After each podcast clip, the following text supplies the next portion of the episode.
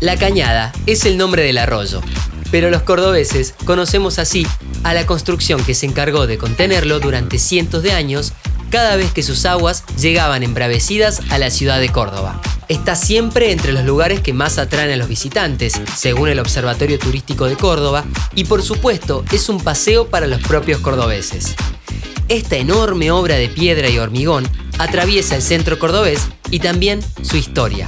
Hasta comienzos del siglo XX, por ejemplo, era el límite natural de la ciudad. Más allá, existían los arrabales conocidos como el Abrojal, zona de cuchilleros y proxenetas. El arroyo fue un problema desde el mismo nacimiento de Córdoba y las soluciones previas nunca fueron definitivas. El primer trabajo para encauzar la cañada tuvo origen jesuita, en 1623. El calicanto, murallón de piedras gigantes y cal, logró mermar el impacto de las crecidas. Tras varias reparaciones, en 1890 ocurrió una tragedia. Una madrugada, murieron 200 personas al fallar el sistema de contención.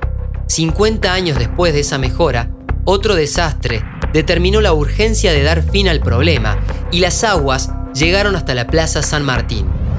Así, nació la obra actual, con un diseño hermoso que perdura. Sus casi 3 kilómetros de extensión fueron inaugurados el 4 de julio de 1944 y desde ese momento se convirtió en un ícono de la cultura cordobesa.